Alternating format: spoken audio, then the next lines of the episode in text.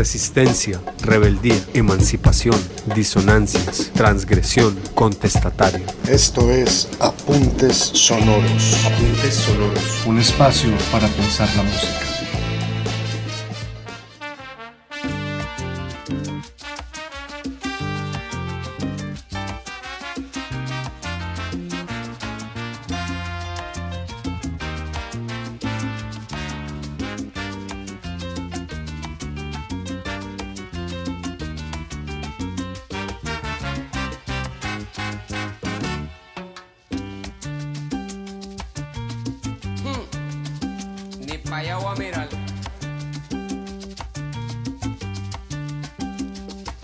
La calle es una selva de cemento y de fieras salvajes como no. Ya no hay quien salga loco de contento. Donde quiera te espera lo peor.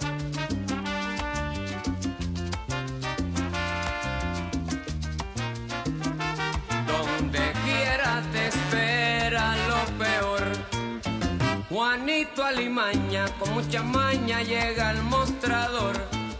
Saca su cuchillo sin preocupación.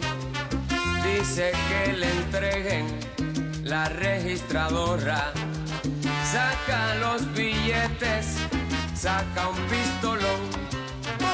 Bienvenidos a Apuntes Sonoros, un podcast que explora la música y su relación con movimientos contestatarios y contraculturales. El fragmento que acabamos de escuchar pertenece a la ya conocida canción de Héctor Lavoe, Juanito Alimaña. En el episodio de hoy hablaremos de uno de los casos más peculiares que ha tenido la salsa a lo largo de su historia, las carátulas de los álbumes de Willy Colón y Héctor Lavoe, las cuales representaban la violencia y las vivencias que vivían las comunidades latinas en Nueva York.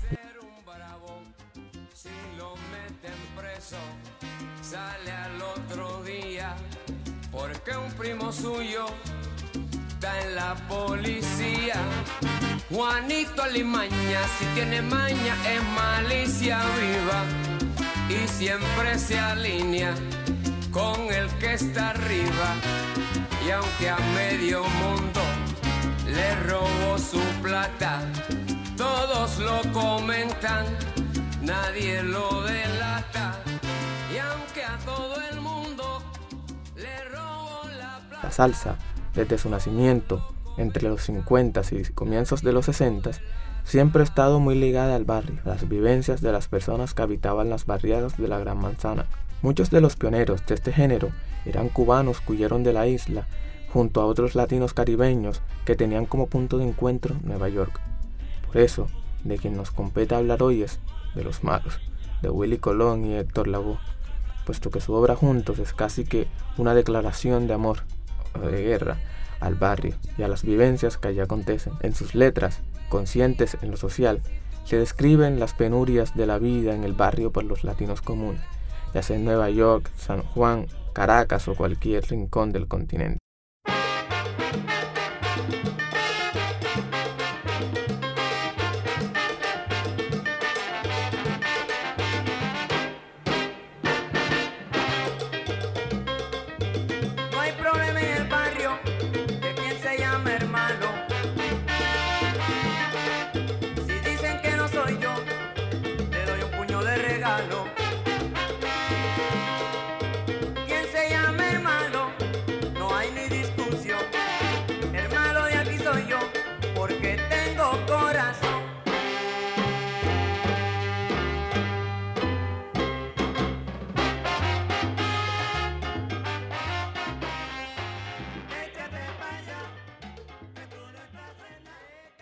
El malo es el nombre de la canción que acabamos de escuchar e interpretar a Héctor Lavoe. Es el primer álbum de Willy Colón, de igual nombre que la canción, por allá en 1967, bajo el sello de Fania Records. Y aunque este álbum en su carátula solamente muestre al adolescente Colón de tan solo 17 años, ya empezaría a marcar lo que sería su carrera junto a Lavoe, una discografía que narra el barrio y sus personajes. Este álbum fue titulado El Malo, puesto que ese era el apodo que Willy Colón había conseguido ganarse en el Bronx, debido a que le tocaba defenderse y defender a su familia ante todas las situaciones violentas que se presentaban. Esa fama de buscapleitos la llevaría a la música.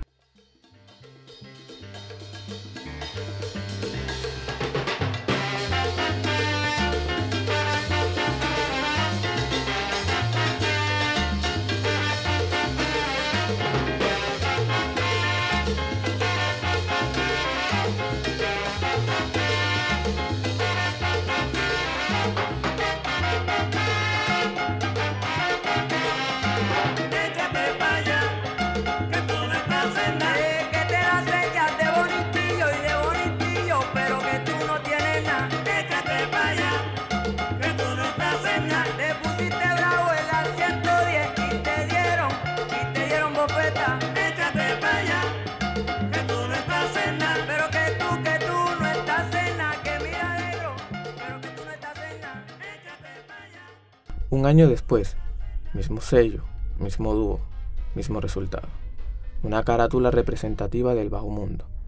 The Hustler, o El Estafador, una portada que hace referencia al cine. No será la última que haga Colón. A la película del mismo nombre de 1961. En la carátula vemos al malo de Colón en medio, con un puro en la boca, mientras está detrás de una mesa de billar en lo que parece ser un lugar clandestino de apuestas rodeado de su banda, la orquesta con que grabó el disco. Todos en un aura muy gangster, de ese que ya hemos visto en el cine muchas veces y que Willy lo busca llevar a la salsa. Es curioso que Héctor no sale en la carátula por decisión de él mismo. Según cuenta Colón, Héctor no estaba seguro si quería estar en una orquesta. Prefirió no aparecer en la portada con el grupo con el que había estado tocando por un par de años.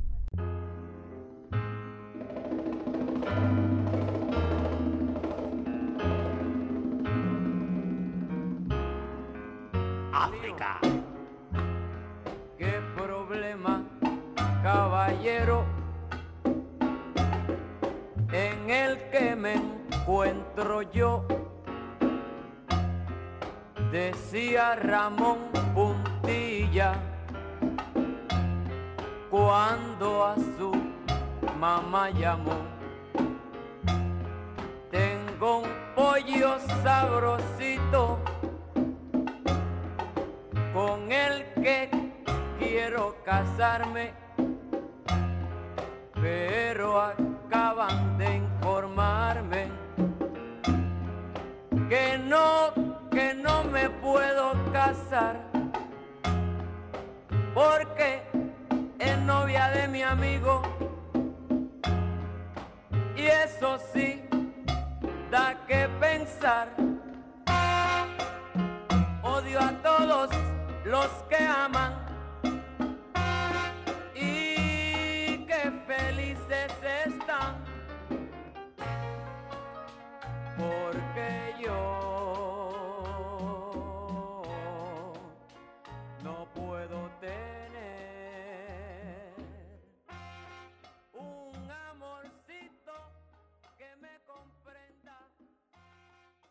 de la salsa y Willy Colón y Héctor Lavoe traerían al mercado Cosa Nuestra, un álbum que desde el título ya hay una referencia muy fuerte a la violencia y a la mafia, refiriéndose a la Cosa Nostra, aquella organización criminal de mediados del siglo XIX, y que su carátula, obra de Itzi Sanabria, es el resultado más puro de una escena típica de los crímenes de la mafia y del bajo mundo, un asesinato del que no quedarán rastros ni huellas dactilares porque el cuerpo del difunto será depositado en el río Hudson, con una enorme piedra atada a sus pies.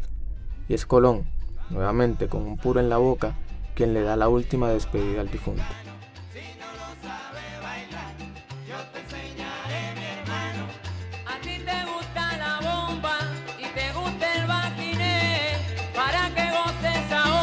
Africano es el bebé.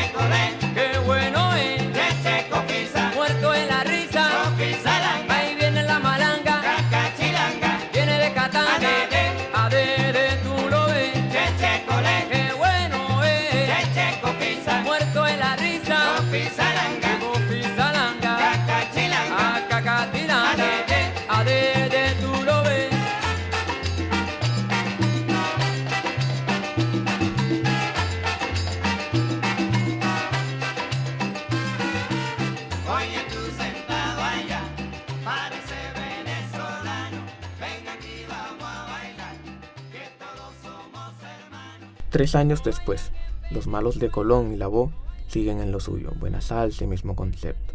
Representar el barrio, darle voz, ser escuchados, y aunque antes de llegar este álbum hay otros que también merecerían estar aquí, pero por cuestiones de tiempo hay que seleccionar solo unos pocos.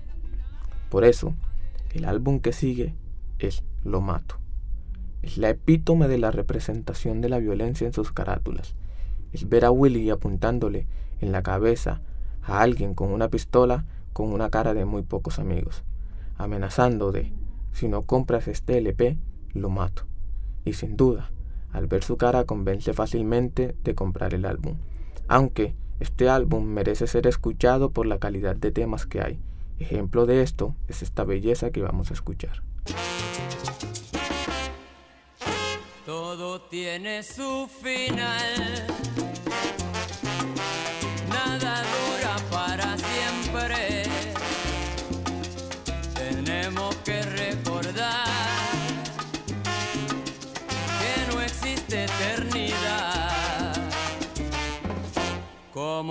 Lindo clavel. Solo quiso florecer y enseñarnos su belleza y marchito perecer. Todo tiene su final.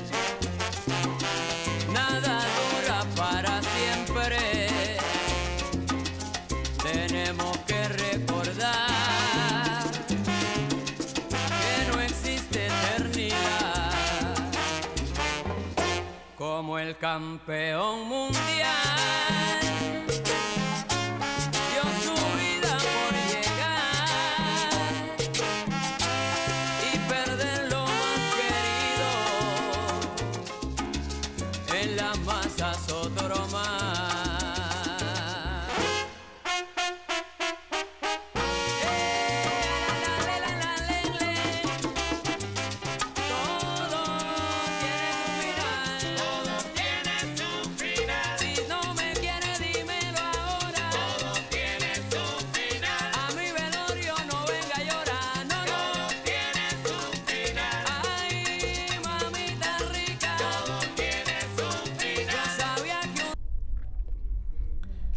Y como dice la canción, todo tiene su final. Y aunque Willy Colón y Héctor Lavoe se separaron en 1975 con el disco The God de Bad and the Ugly en colaboración con el panameño Rubén Blades, que marcaría el fin de Héctor y Willy y el inicio de Willy y Rubén, los dos primeros se unirían en 1983 para el que sería el final definitivo de dos grandes. Volvieron a trabajar en el álbum Vigilante, que sería la banda sonora de la película del mismo nombre que protagonizaría Colón. Además, este álbum llega con la ya empezada debacle de Héctor Lavoe por su abuso de las drogas, pero sin duda dejaría dos grandes temas y una carátula para el recuerdo, una pistola humeante marcada con el nombre del disco, tres casquillos de bala y la foto de arriba de los dos genios. Este álbum contiene solo cuatro canciones, una de ellas fue con la que empezamos este episodio, la otra famosa con la que vamos a cerrar. Esto es Triste y Vacía.